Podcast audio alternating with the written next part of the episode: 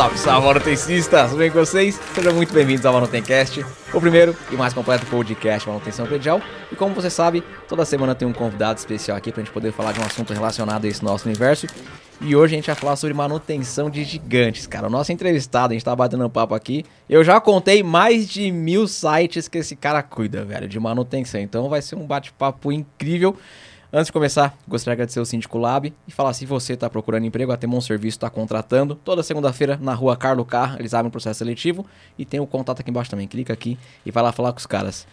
E aí, Elaine? Parrudo o negócio, meu? Hoje vai ser parrudo, até porque vamos falar de gigantes, né? É grandes prédios, grandes indústrias. Como que será que dá manutenção nisso? Como gerencia tudo isso, né? O, tem o que ter cara, uma boa o- gestão. O cara tem cabelo ainda, meu. O cara tem Então. cabelo, não sei por quanto tempo mais dura. Eu creio que não muito mais, só que deve ter uma boa placa. gestão.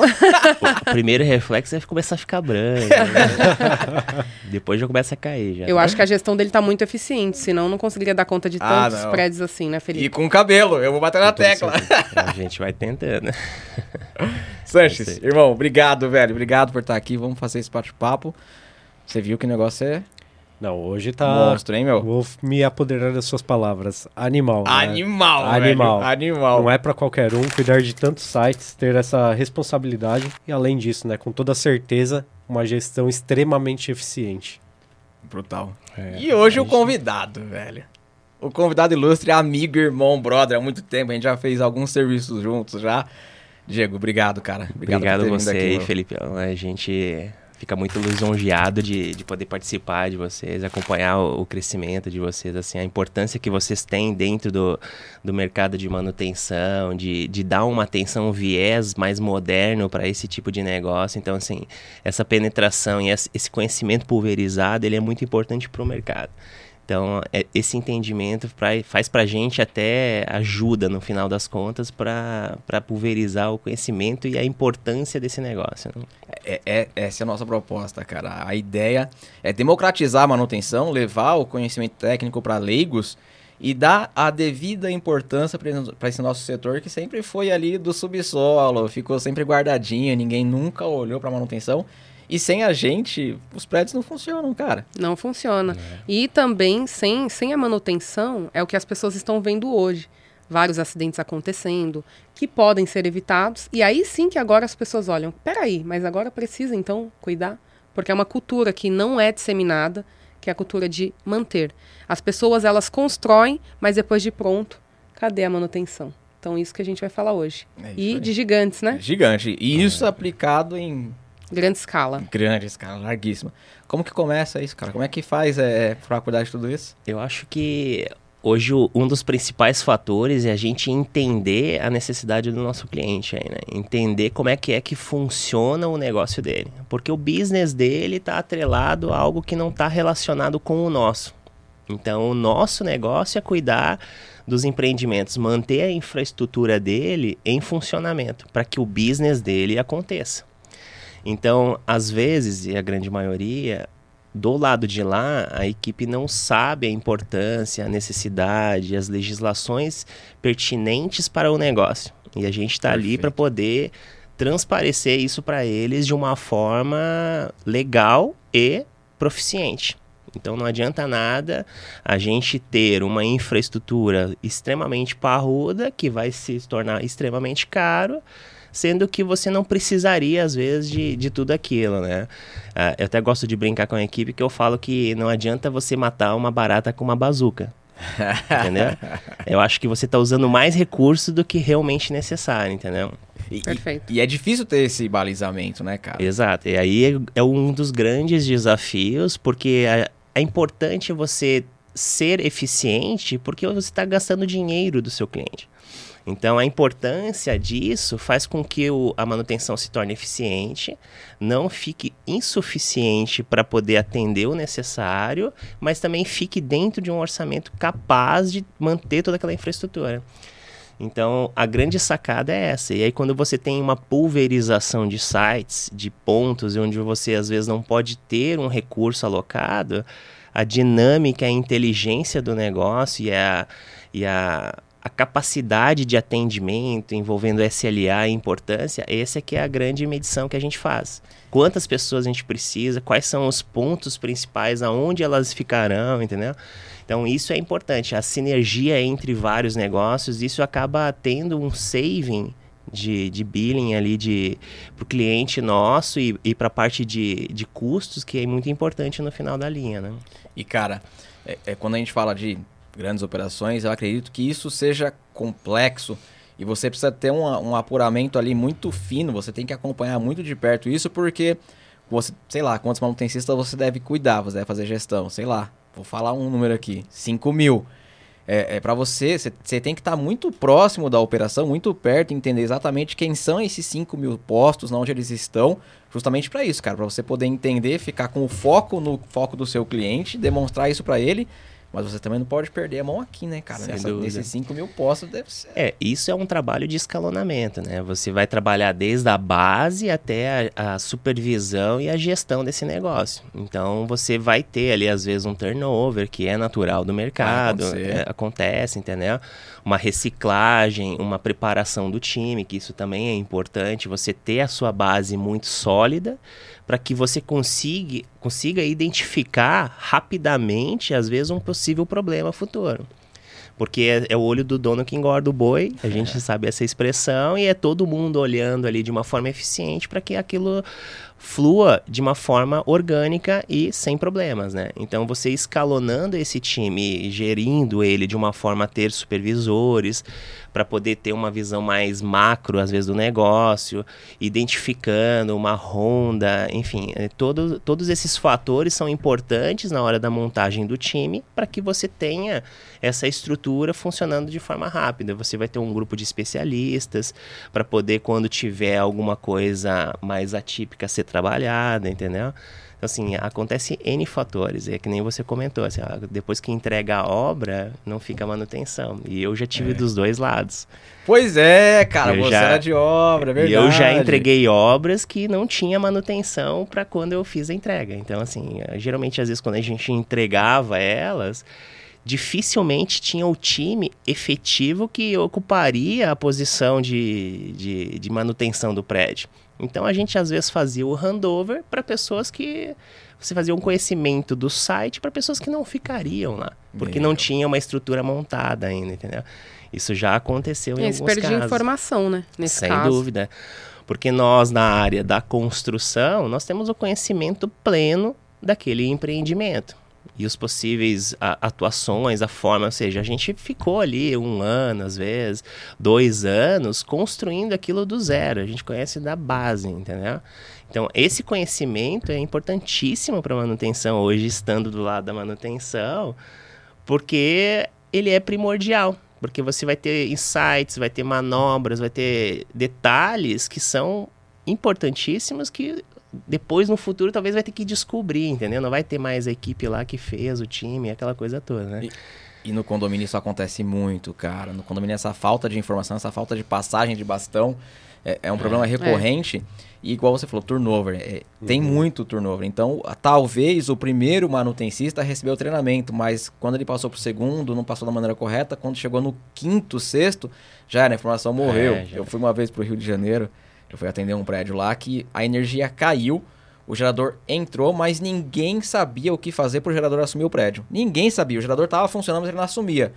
Cara, eu olhava QTA, olhava tudo e ninguém conseguia identificar. Tinha um botão, olha a loucura, só a falta de informação. Dentro da guarita, dentro da portaria, que você tinha que apertar aquele botão para aí sim o gerador assumir a carga do prédio. Nossa. E, cara, o gerador ficava no terceiro subsolo, a portaria ficava no térreo a falta de informação, essa falta de passagem de bastão fez o prédio ficar. Eu tive que ir pro Rio de Janeiro, cara, para poder ir lá olhar lá dentro. Ter que apertar esse botão. E eu demorei também, não foi assim, ah, cheguei o bonzão. Não, ainda demorei, analisei, peguei projeto sim. e sim cheguei até o térreo. Mas é o que você falou, a passagem de bastão. E no condomínio, cara, dificilmente você pega alguém que tem o histórico da passagem da obra. Não sei se vocês já pegaram caso, mas eu nunca peguei alguém treinado na manutenção. É, o problema é, é que se perde muito nesse caminho, né? Com esse tanto o turnover da equipe de manutenção quanto a passagem de bastão entre as gestões. Sim.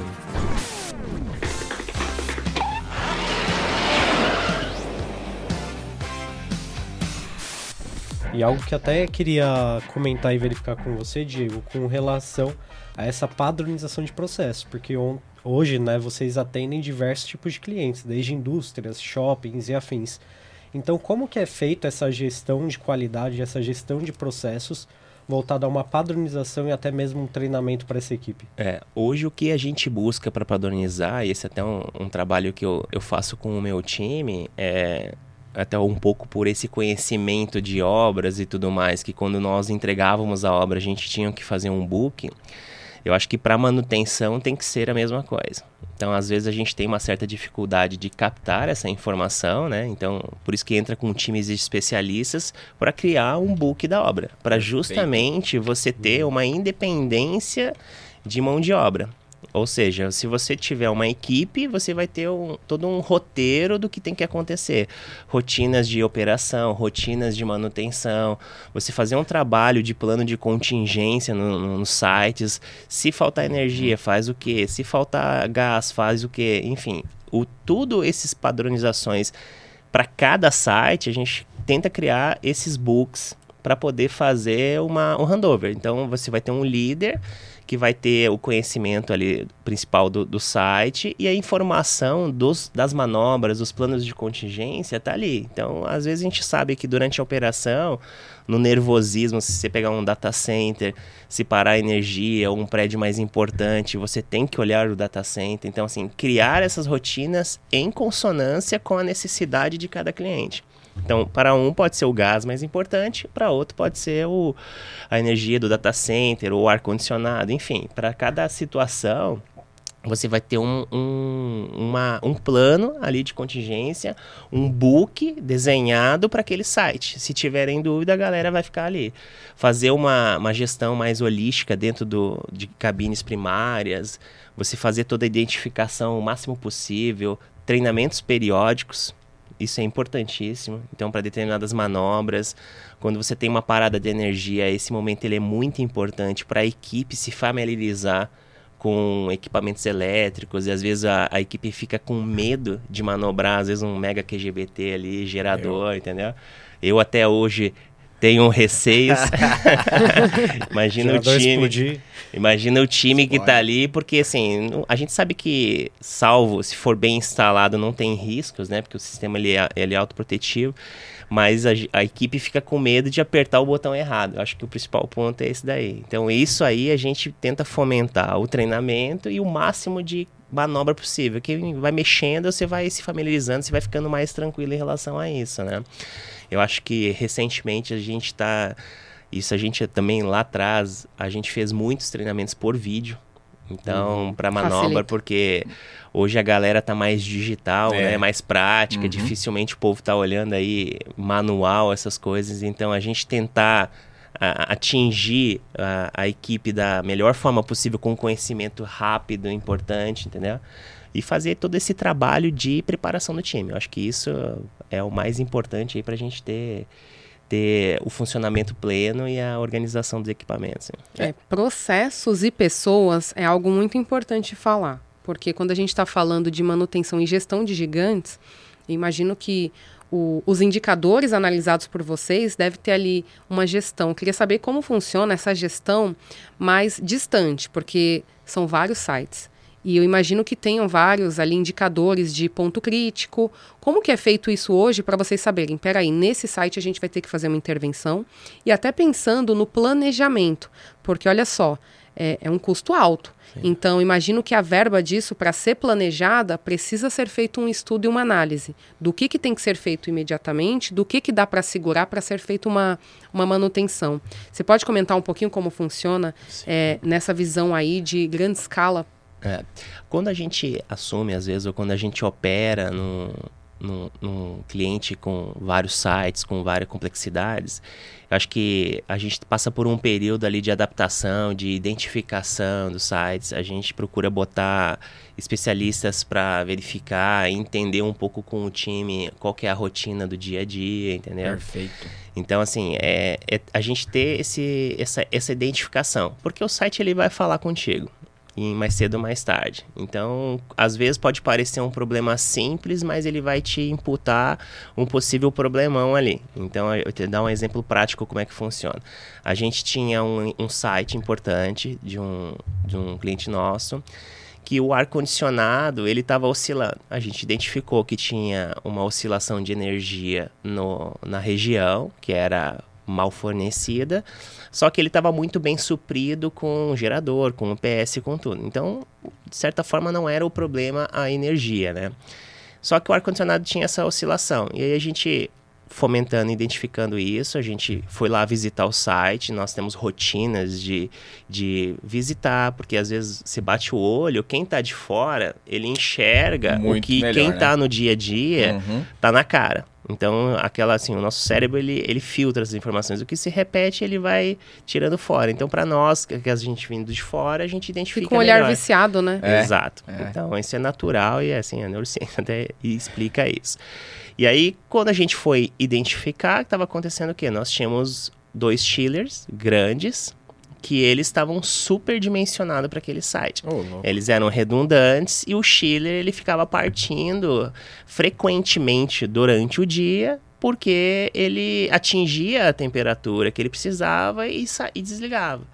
Então, nesse caso em específico, a gente identificou dois pontos. Era esse do chiller, que a gente tinha que ajustar ele para que ele não ficasse nesse ciclo para ele ter um trabalho um pouco uma coisa.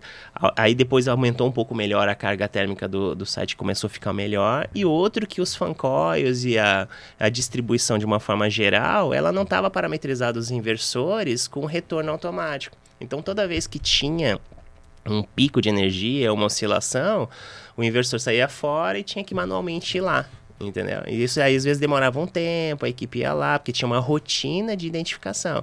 Então, com esse ajuste simples, que aí você identifica rápido ali no inversor, você faz o retorno automático da ventilação e o chiller ajustado, você deixa ele equilibrado para que ele não fique partindo e desligando nesse processo. Então, tinha dois problemas. Era um site relativamente novo, que eu acho que na época não foi feito um comissionamento adequado, entendeu?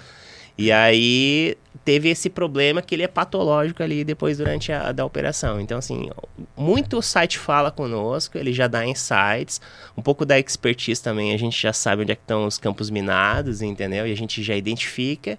E um dos principais é identificar a necessidade do cliente. Porque quando você identifica a necessidade do cliente, você vai nos pontos principais. E aí ali você vai analisar para ver se está realmente tudo certo. E aí você começa a pegar alguns gaps.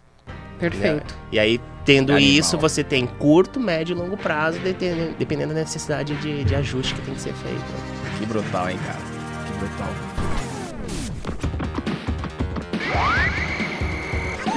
You win. Perfect.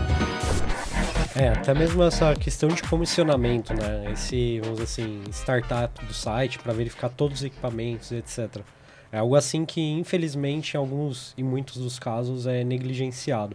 Então, com relação até à expertise de vocês, ao comissionamento, não sei se vocês realizam também essa fase inicial de já estar recebendo e verificando os equipamentos, qual é essa importância que você passa para o cliente final de dever contratar essa empresa, como vocês especializados, para esse acompanhamento desde o comissionamento até mesmo a, pre, a periódica e preventiva? Eu acho que ela, no final das contas, ela é primordial, né? Então, assim, quando você compra um carro, o carro ele vem todo ele funcionando em consonância. Então, foi testado lá, foi tudo comissionado, ajustado. tudo ajustado. Eu acho que o empreendimento, seja ele qual for a escala, ele tem que ser da mesma maneira. Os sistemas, eles trabalham de forma isolada, só que em determinado momento eles têm uma, uma consonância. E como é que isso funciona? Esse é um comissionamento pleno. Como é que a elétrica funciona com gerador, que funciona com bomba de água, que funciona com gás, que funciona com sistema de incêndio, que funciona com tudo. Então, ter esse, esse, esse comissionamento final, onde é que todos esses sistemas, e você fazer dentro do comissionamento todas as simulações possíveis de falha ou de erro ou de acontecimento, isso só traz confiabilidade ao site. Perfeito. Então, assim, isso é importantíssimo. Então, quando nós trabalhávamos em obras lá e fazia esses comissionamentos, você tem vários tipos de escala. E o negócio vai dizer a capacidade e a qualidade do comissionamento que você vai fazer. Então, assim, às vezes condomínios residenciais, eles acabam não tendo uma visão que tem um data center. Uhum. Entendeu? A gente já gastou aí 80 mil litros de diesel em data center só para testar o site. Entendeu? Uhum. Então, assim, é, é o investimento que é feito, só que a informação que vai ficar contida dentro de um data center, ela é milhões mais caras do que às vezes você corrigir uma falha que possa vir a acontecer, entendeu? Então você não pode ter uma falha nesse sentido. Por isso que dependendo do negócio, a importância do condomínio, do comissionamento, ela tá ali já embutida, né? Depende do que você vai entregar na ponta final lá. Então, assim, é, é de suma importância você ter isso. Uhum. Porque até, aí é que a gente fala do handover, você ter essa conexão entre as pessoas, né? Ó, vamos simular. Hoje a gente faz simulações que basicamente são micros comissionamentos ali, de o site já está funcionando, para testar realmente, olha, se eu perder energia aqui agora, qual que é, o que, que vai acontecer no prédio? Isso na prática você só descobre, às vezes, durante a construção a gente corrige falhas assim. Uhum. Não tem jeito, é simular. Derruba a cabine, vamos ver o que, que vai acontecer. Aí você observa.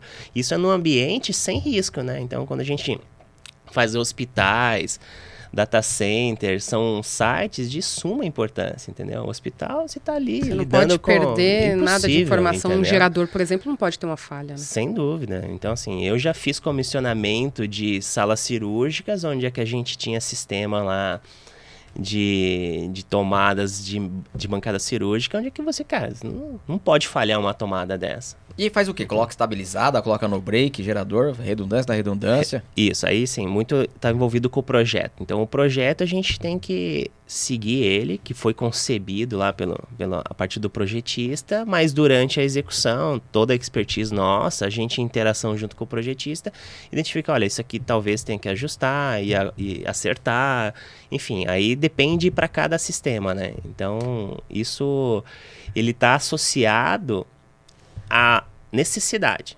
Então, para determinados. Aqui agora me fugiu o nome aqui. Para determinados sistemas, a gente tem uma especificidade de equipamento. Perfeito. Então, assim, um hospital hoje ele é 100% suportado praticamente por IPS. Os mais modernos, os antigos já são um pouco mais menos providos desse tipo de, de coisa, né? Agora, geradores, ele sempre vai te dar também toda aquela proficiência para manter um hospital funcionando. Ele, você tem o timing lá de tempo, de quanto ele vai ter que funcionar, entendeu?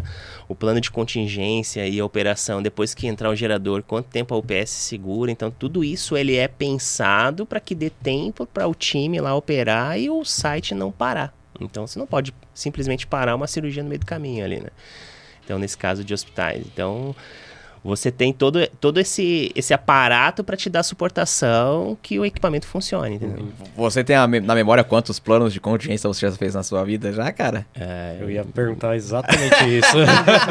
quantos? É tanto na plano de contingência. Difícil essa pergunta não aí. Não tem como, né, cara? Perdeu as contas É, já. não dá, Imagina. não dá. Você pega nenhum é. prédio, você não consegue mais contar. Você faz nenhum site, você já Isso. perde a conta, que é muita coisa, né? E no caso, a É. contingência, ela vem basicamente de uma preditiva. Vocês preveem Exato. algo antes que aconteça para sempre simular uma situação de risco e nesse site, em hipótese nenhuma, virá co- ocorrer aquilo, Exato. certo?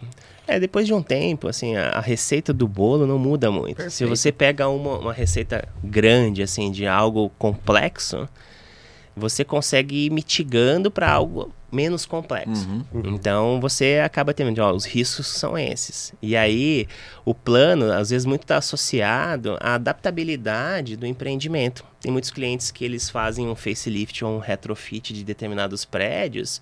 A gente teve um caso até recente que ele não era um prédio adaptado para a necessidade do cliente. Ou seja, ele pegou um, um empreendimento comercial, é, relativamente simples assim dentro do, do negócio, só que a necessidade dele era outra Não ia atender. não ia atender. E aí, numa situação, isso até foi engraçado, que aconteceu que ele, ele me ligou perto do meio-dia e a gente falou, olha, Diego, eu tô sem energia aqui, você consegue ajudar? E aí a equipe nervosa, que tava toda a, a, a liderança lá do, do cliente lá, era um cliente importante, um site importante.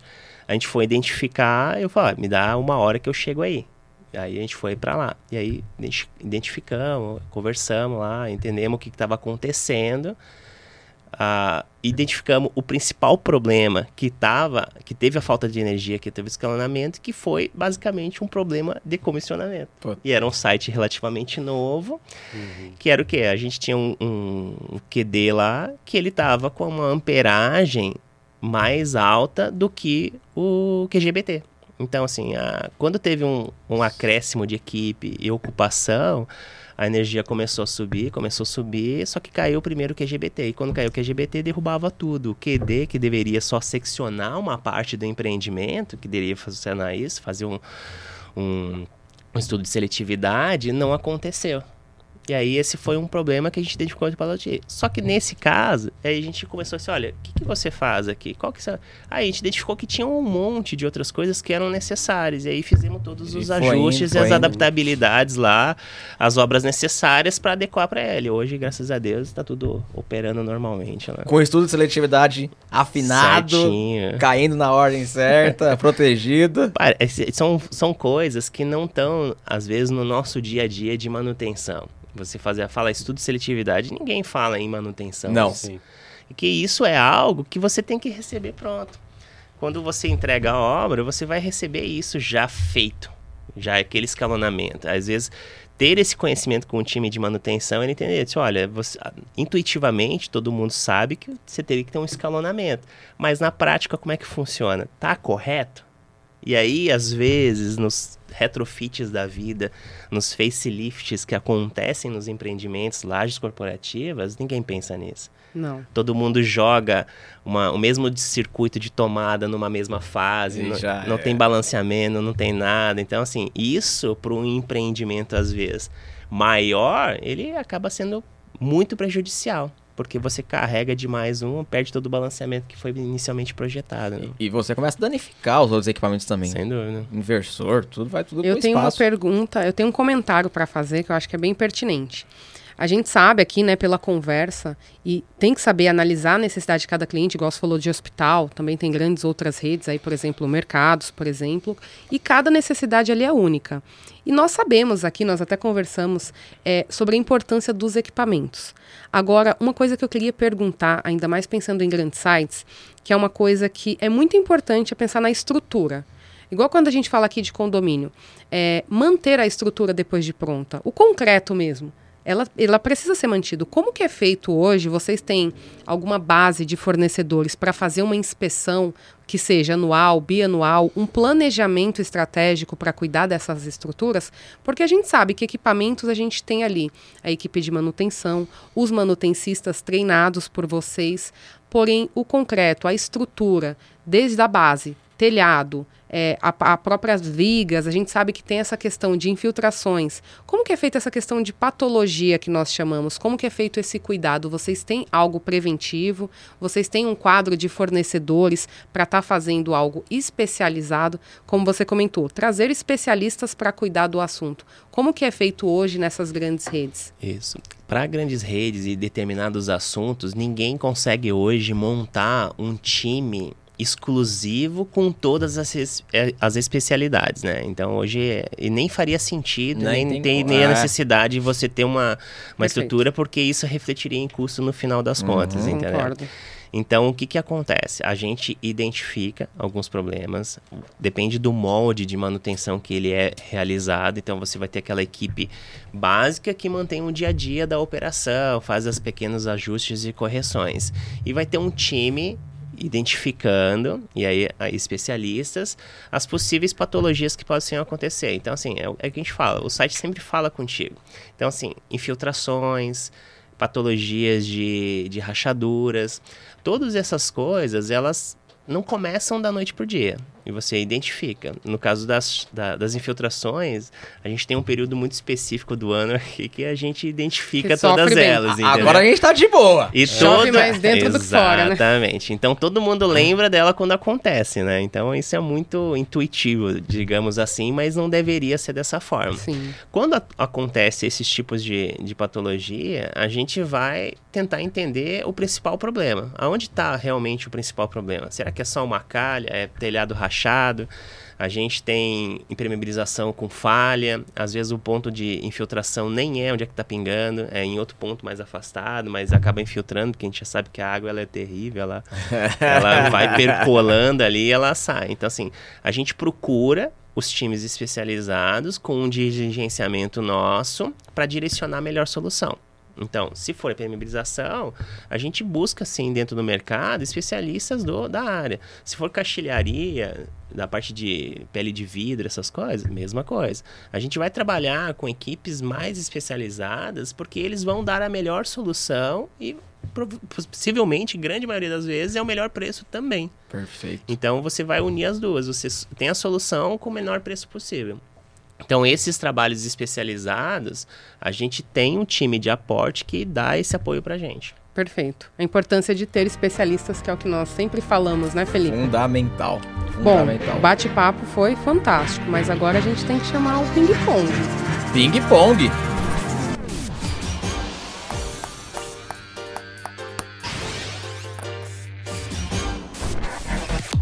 Vamos lá. Mas, ó, o nosso convidado veio preparado, então eu anotei duas é. perguntas aqui, ó.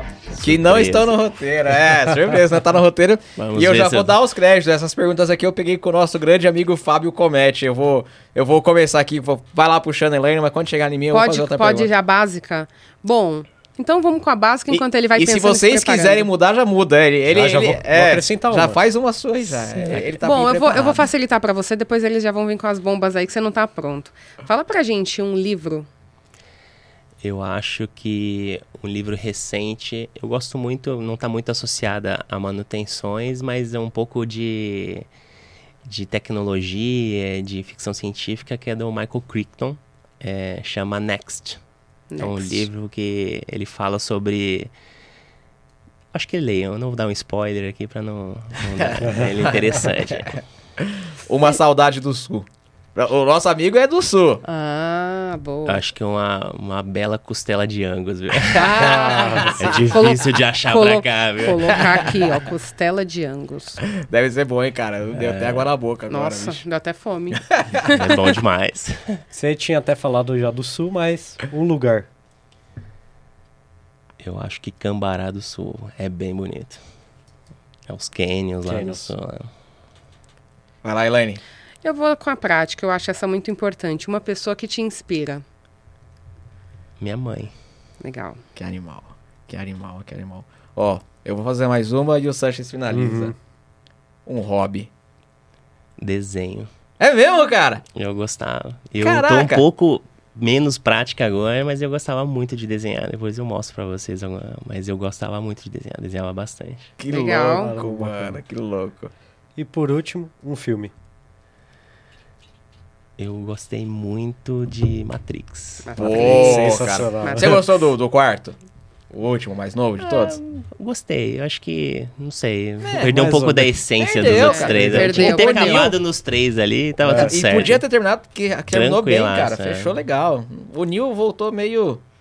Meio... Capenga ali. É, meio... hum, pra lá, melhor cá. É. Ô, Diego, cara, obrigado, irmão. Obrigado, obrigadão mesmo, aí. velho. Vocês são demais, aí. Esse ping-pong pegou de surpresa, né? Veio preparado, mas a gente dá é. aquela mexidinha. A gente sempre isso. mexe em algumas coisinhas ali para ficar mais dinâmico, né? É. Manutencista, espero que você tenha gostado e tenha entendido como é que funciona a manutenção de grandes sites. Se você está assistindo no YouTube, depois vá lá, pode procurar Manutencast em todas as plataformas. A gente está mais forte no Spotify. E eu vou pedir de novo, classifica, põe 5 estrelas aí. E o contrário também, se você está no podcast, depois vai lá, youtube.com barra manutenção predial, para poder ver como foi esse bate-papo. Se tudo der certo, eu coloco um desenho do, do Diego aqui para poder finalizar. A responsabilidade. Olha só. Forte abraço, até a próxima aí. Fui! Fui.